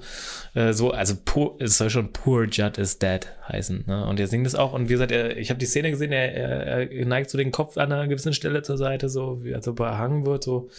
Und äh, Genau, und dann kommt dann eben dieses, äh, das wird auch eingespielt, also die Musik kommt ja dann, and we're run, it's summer and we're running out of ice. Das kommt im, in der Musik ja auch vor, in, in der Serie. Und ja. aus diesem Stück ist das und da kommt die Textzeile her und wie gesagt, äh, ähm, okay. Es geht wohl darum, dass äh, der arme Judd sich vorstellt, wie es wäre, wenn er erhangen wird. Aber es wird irgendwie Spaß, also es soll äh, irgendwie komödiantisch sein. Ja, so spaßig, wie das äh, sich auch anhört. Ja. Aber äh, ja, ich weiß nicht, ob es, ich kann mir vorstellen, wenn man das Musical kennt, fällt dann der Groschen aber auch erst am Ende. so, der ja. Folge. Ähm, aber ja, ein, ein super Detail, was ich auch erst vor kurzem, also jetzt hier in der Vorbereitung auf die Folge gelesen habe und ich merke, ich muss mich mehr auf die, muss mich auf die Folgen vorbereiten, weil es äh, nein, äh, nette kleine Hinweise sind. Genau, er zeigt dann halt äh, dass er das auch gut gekonnt hätte und wir sehen so ein bisschen, dass Angela und er sich super verstehen und die Familien auch und äh, letztendlich fahren sie dann nach Hause. Also die Familie Judd und Jane. Judd und Jane fahren dann nach Hause. Jane fährt. Jane fährt, oder? Ja, weil Judd ist wahrscheinlich auch besser. Also sie hat ja das so rausgerufen, was sie dann noch so lange zu Flüstern haben. Da haben sie sich, glaube ich, um mhm. über die äh, Batteriegeschichte, glaube ich, sogar unterhalten, über die mhm. Lithium-Batterien da oder was auch immer. Also die Zusammensetzung dieser Uhrenbatterien. Ja. Und genau, da trennen sie sich. Da trennen sie sich. Er fährt nach Hause und äh, bekommt dann, glaube ich, einen Anruf, dass der Polizei Beamte, der am Anfang angeschossen wurde äh, und im Krankenhaus liegt, dass der jetzt aufgewacht ist? Stimmt das oder bilde ich mir das gerade ein? Nee, den Anruf bekommt nee. er. Er bekommt einen Anruf und er soll zum Krankenhaus, oder? Genau. Also äh, der genau. ist ja in das Polizeikrankenhaus irgendwie verlegt worden oder ja. sowas. Ja, und da soll er hinfahren.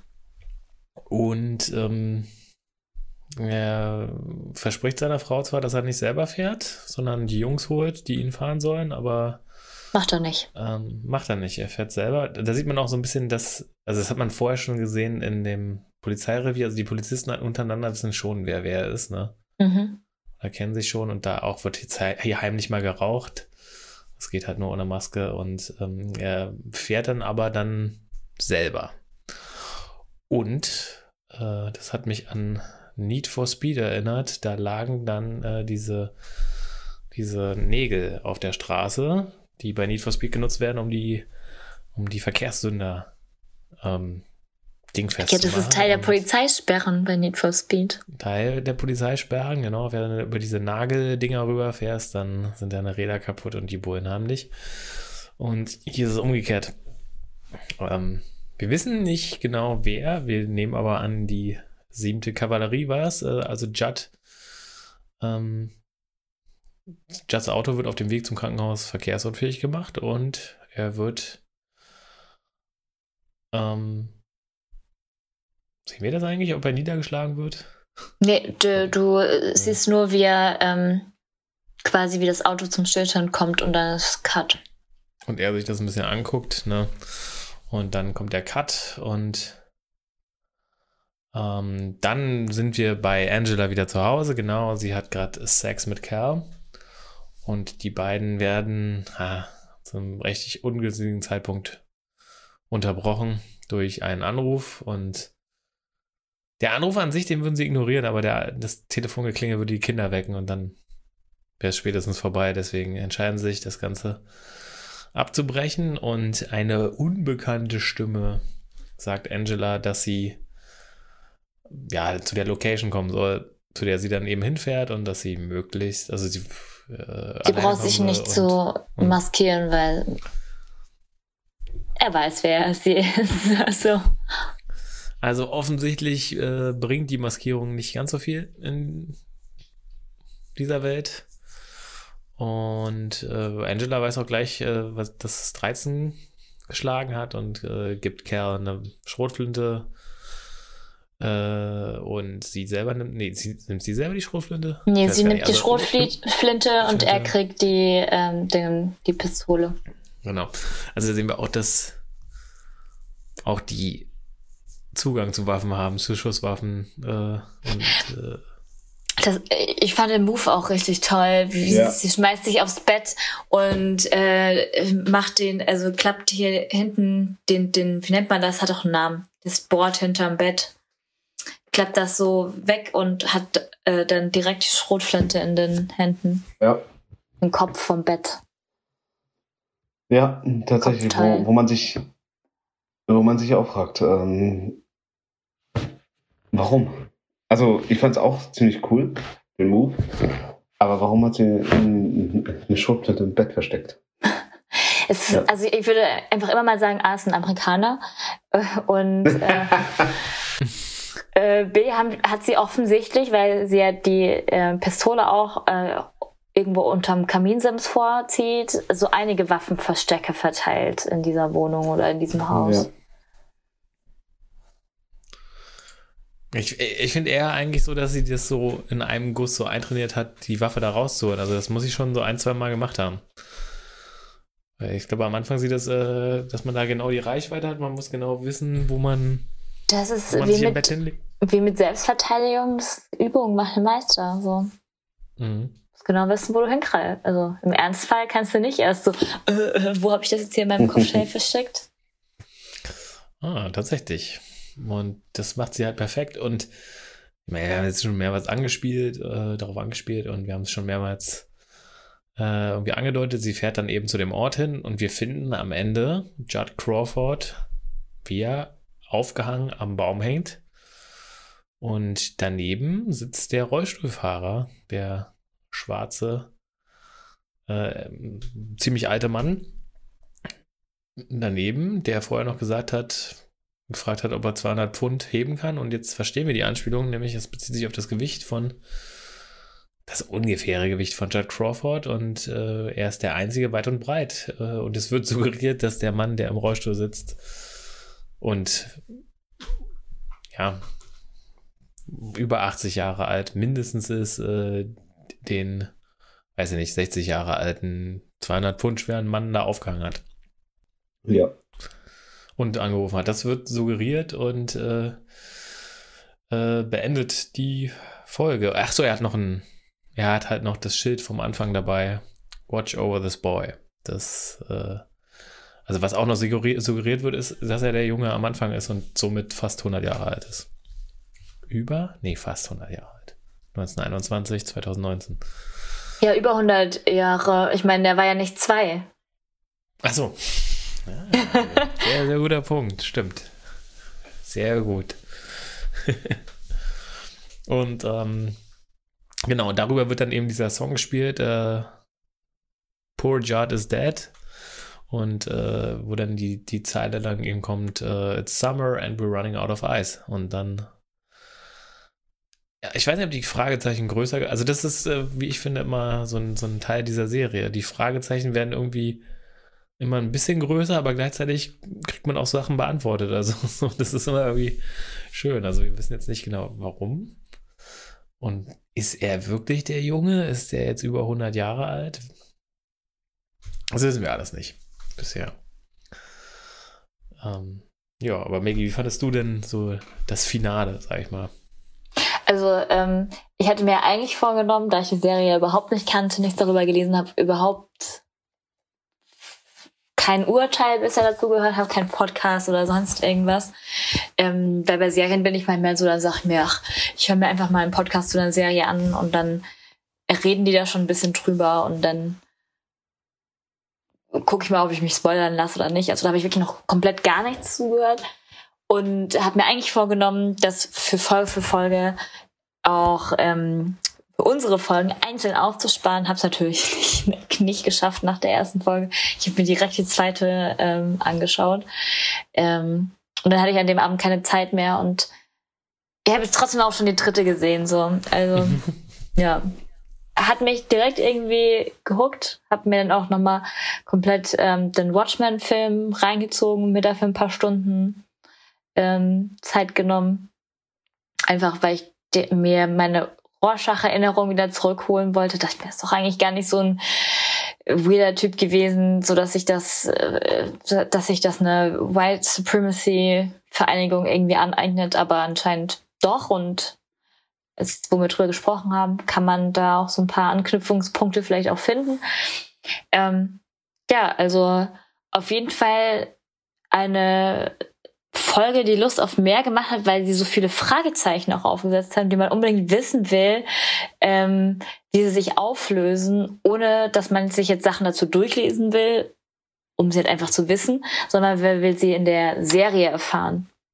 So wie es auch von den Machern irgendwie gedacht ist und nicht sich einfach Dinge durchlesen, was ich tatsächlich auch manchmal mache, wenn ich die Sache an sich nicht so spannend finde, aber halt dann doch wissen will, wie es ausgeht. So. Mhm. Ja, Marmon, wie war es für dich beim ersten Mal? Wie war es für dich beim vierten Mal?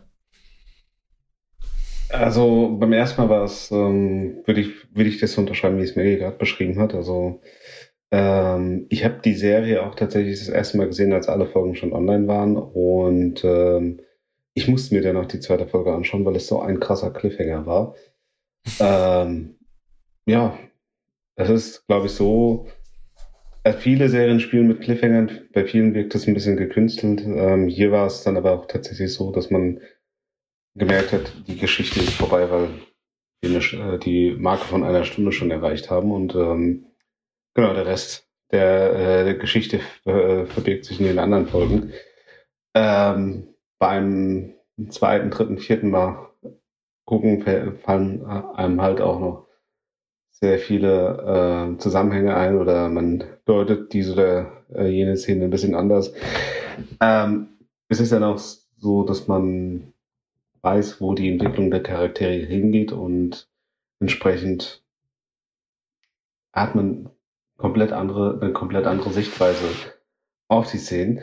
Äh, was ich aber auch ganz interessant war, war, dass ich auch beim dritten und vierten Mal sehen unbedingt die nächste Folge schauen wollte, weil weil man dann doch weiter gucken wollte. Also es ist für mich irgendwie keine Miniserie, sondern ein ziemlich langer Film. Also so ungefähr der Snyder Cut, der nicht von Zack Snyder kam, sondern ähm, äh, der Lindelof Cut. Also es ist so wie bei Justice League. Das ist ein vier Stunden Film, ähm, die man, die man, der auch in Episoden unterteilt ist, aber trotzdem sitzt man da und schaut sich die gesamten vier Stunden an, weil man eben diese eine komplette Geschichte hat. Und genauso war es hier bei, bei der Watchmen-Serie.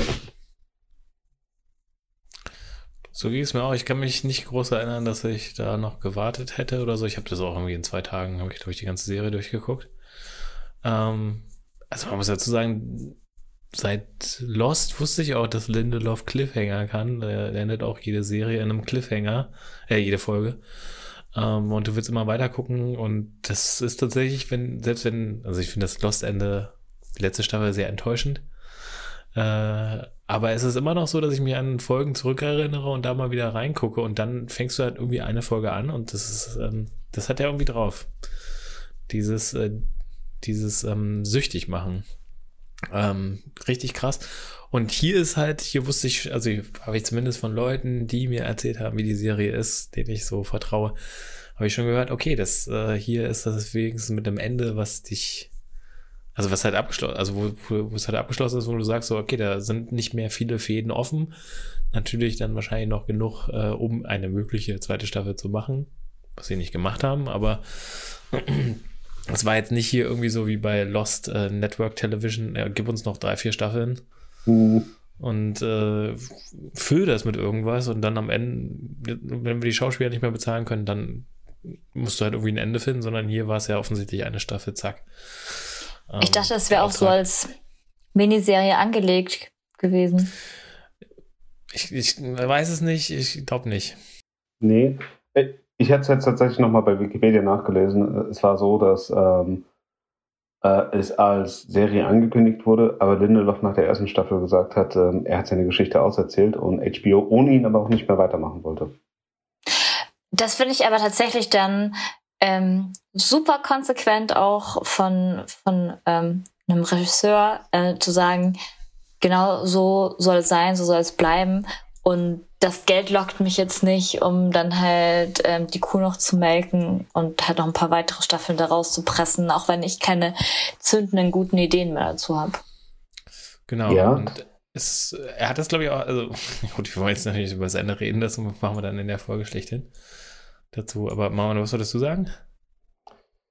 Also ich finde es sehr befriedigend, das Ende tatsächlich. Also ich fand das befriedigend und gleichzeitig ist natürlich Option da, dass man das auch durchaus fortsetzen könnte. So, also das. Genau, das äh, meinen wollte ich das sagen. Genau, ähm, es ist halt immer noch die Option da, dass man weitermachen könnte. Aber HBO hat halt gesagt, äh, sie machen es nur mit Lindelof. Und das Ende muss so gut gewesen sein für Lindelof, dass er seitdem tatsächlich auch nichts mehr gemacht hat. Ja. ja. Äh, wo du gerade Regisseur angesprochen hast, das äh, habe ich, glaube ich, gar nicht gesagt, dass die in der Folge führte Nicole Cassell Regie. Ach so, ja. ja. Produzent, wie auch immer. Ich, immer ich, die, die Rollen sind immer so. Autor, Produzent und so weiter. Ja. Alles dabei. Ich hatte, ich dachte eigentlich, ich hätte noch ein, ein schönes Bonbon gefunden, aber es ist, ich wollte nämlich sagen, dass äh, das beste Drehbuch für den, der Emmy für das beste Drehbuch ähm, diese Folge nicht gewonnen hatte, sondern die letzte Folge von Game of Thrones Staffel 8, aber ich hatte da etwas überlesen. Kostüme war das. Ach so. Also war nominiert für beste Kostüme bei den Emmys die Folge, aber hat Game of Thrones die achte Folge gewonnen. Äh, die sechste Folge der Staffel 8. Das, ja. Ansonsten was, hat, was war äh, es in der sechsten Folge der Staffel 8 passiert? Wer hat da ein geiles Kostüm gehabt? Keine Ahnung. Also ist, war das, der Night, Night King oder sowas, der da. Der nee, der war, den gab's ja dann nicht mehr, ne? Der, der war schon tot? Ach nee, der ist in der fünften gestorben. Naja, wie auch immer. In der dritten, nee, ich glaube, in der vierten oder dritten. So früh ja. schon? So früh haben wir den ja. weggemacht? Hm. Ja, du reißt da alte Wunden auf. Hm. Ah, okay, aber die Folge war, die Folge war nominiert für uh, Outstanding Directing for a Limited Series, Movie or Dramatic Special. Hat aber verloren gegen. Also erstmal waren noch drei andere, äh, zwei andere Folgen von Watchmen nominiert. Und äh, hat aber verloren gegen Unorthodox von Maria Schrader. Keine Ahnung. Habe ich vom aber Titel her schon mal gehört, aber keine Ahnung. Ist ein Fernsehfilm. Aber wie gesagt, noch, also äh, generell äh, 26 Emmy-Nominierungen und 11 Siege hat Watchmen geholt. Also es lohnt sich, weiter zu gucken. Ähm, Viola Davis hat doch den äh, Emmy oder den Golden Globe gewonnen für ihre Darstellung. Du meinst Regina King? Regina King, sorry. Ja. Also, haben wir noch gar nicht erwähnt. Regina King spielt äh, Angela Aber. Ähm, genau. Ich muss auch tatsächlich nachgucken, wer Topher gespielt hat, weil irgendwoher kommt mir dieser Junge bekannt vor. Ich weiß nicht, er erinnert mich an irgendjemanden. Es gibt sehr viele bekannte Schauspieler in dieser Serie. Also der Mann äh, auf dem englischen äh, Schloss, äh, der, der, der nackte Schriftsteller ist Jeremy Irons. Ja, ja. ja. ich habe mich gerade gefragt, warum du so um den herum redest. Dass er Jeremy Irons ist, dürfen wir ja sagen. Aber ja. Ähm, Auch ja, ja, Abdul Martin, der, der jetzt mittlerweile ziemlich bekannt ist. Ja, spielt Cal, ne? Äh, Tim Blake Nelson, Looking Glass kommt mir auch so bekannt vor, als ob der in tausend Filmen mitspielt. Ja, aber auch ähm, aber eher so, ich glaube, so leicht unangenehme Charaktere. Ich finde, er hat so ein leicht, also ich, es sieht einfach immer ein bisschen unangenehm aus. Ja. Oh, bei ein paar Filmen von den Coen-Brüdern. Oh, Brother, Where Art Thou? Ballad of Buster Strucks. Oh, er spielt bei der unglaubliche Hulk mit. Welcher ist das? 2008. Ang Lee ist das, ne? Nee, nee, das nee. ist ähm, Louis Leterrier, ja. Der, der spielt ja den ähm, Wissenschaftler, der Edward Norton halten, heilen will. Hm. Okay. Äh, aber gut, ich glaube, wir sind am Ende der Folge. Wir können es kaum erwarten, die nächste Folge zu gucken und aufzunehmen. Dennoch müssen wir noch so ähm, noch, noch ein generelles Fazit ziehen. Was haltet ihr? Wie fandet ihr denn die erste Folge insgesamt? Sehr gut. Also sehr gut und äh, klare Empfehlung zum Anschauen von meiner Seite. Mammon? Absolut. Also ich bin äh, sehr begeistert davon, dass wir die Folge hier besprechen, weil ähm, ich kenne tatsächlich wenige, die die Serie geschaut haben. Das wird, dir, wird, wird ihr leider nicht gerecht, weil sie extrem viel Substanz hat. Mhm. Und von mir gibt es das Gleiche. Und zum Abschluss müssen wir noch ein bisschen äh, diese Werbung, Eigenwerbung machen. Wir, ihr könnt uns auf eurem Insta un, unserem Instagram-Account nochmal. Ihr könnt uns auf unserem Instagram-Account folgen. Haus des Bloodcasts einfach bei Instagram suchen. Da findet ihr uns und äh, findet frische Memes von Mammon. Und äh, vielleicht das ein oder andere äh, Backstage-Foto und was weiß ich was. Ihr könnt uns meinetwegen auch da gerne Fragen stellen und die werden wir beantworten. Ansonsten äh, auf Spotify, Apple Podcasts, wo auch immer, gerne bewerten, Kommentare schreiben, wie auch immer.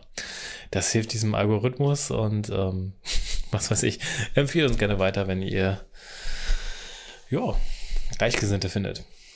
Wir haben auch äh, auf meiner Geburtstagsfeier Leute akquiriert. Also liebe Grüße an Philipp zum Beispiel. Ja. Und wir müssen uns ja vielleicht doch noch einen Namen überlegen. Das stimmt, wir müssen uns einen anderen Namen einen überlegen. Einen Universalnamen. Und ich wollte mich gerade verabschieden mit einem fröhlichen Vala Mogulis, aber das passt hier nicht. Wir können ja, wir können ja wir, wir haben ja tatsächlich ähm, jetzt doch Probleme gehabt, so einen allgemeinen Namen für unseren Podcast zu finden. Und ich finde ja, dass man äh, unseren Instagram-Account damit promoten könnte, zu sagen, hier in den nächsten Tagen starten wir eine Aktion. Schlagt uns doch Namen vor. oh, ja, das, ja. Da müsst ihr dann uns natürlich folgen und dann könnt ihr coole Namen vorschlagen. Äh, also äh, wir, wir hätten, glaube ich, gerne alle ein Anagramm. Das heißt, oder? Heißt das ja. so? Ja. Mhm. Also ein Name, der sich Akronym. dann zu einem Wort zusammen. Oder ein Akronym. Was ist ähm, ein Anagramm dann nochmal? Anagramm ist vorne wie rückwärts? Nee, ist ein Palindrom. Anagramm ist aber, wenn du aus dem Buchstaben ein anderes Wort machen kannst. Das ist es. Ja, das kann Okay, dann, dann ein Akronym, war das? Akronym, CIA, ja. Central Intelligence Agency. Ja. Ja. Also ein Akronym. Ein, ein, Akronym, was gleichzeitig ein Wort ist, ne? Genau, genau. Ja. Das ist, das ist dann die Königsdisziplin der, der, des Akronyms. Also wenn es da einen Vorschlag gibt, äh, wir starten auf jeden Fall in den nächsten da, äh, Tagen auf Instagram ähm, genau einen Wettbewerb. Und ähm, vielleicht ist sie auch schon oben die Umfrage, wenn ihr den Podcast hört. Das kann sein, ja. Auf jeden Fall wird ähm, der beste Vorschlag, ob er genommen wird oder nicht, ähm, namentlich erwähnt im Podcast. Sehr gut. Äh, ja, in diesem Sinne verabschieden wir uns mit einem fröhlichen Oklahoma. Und der Frage. Hey, was macht man, was, was beantwortet man darauf? Tulsa. Keine Ahnung. Also in diesem Sinne, vielen Dank fürs Zuhören. Ja, Adios. danke. Ciao. Ciao.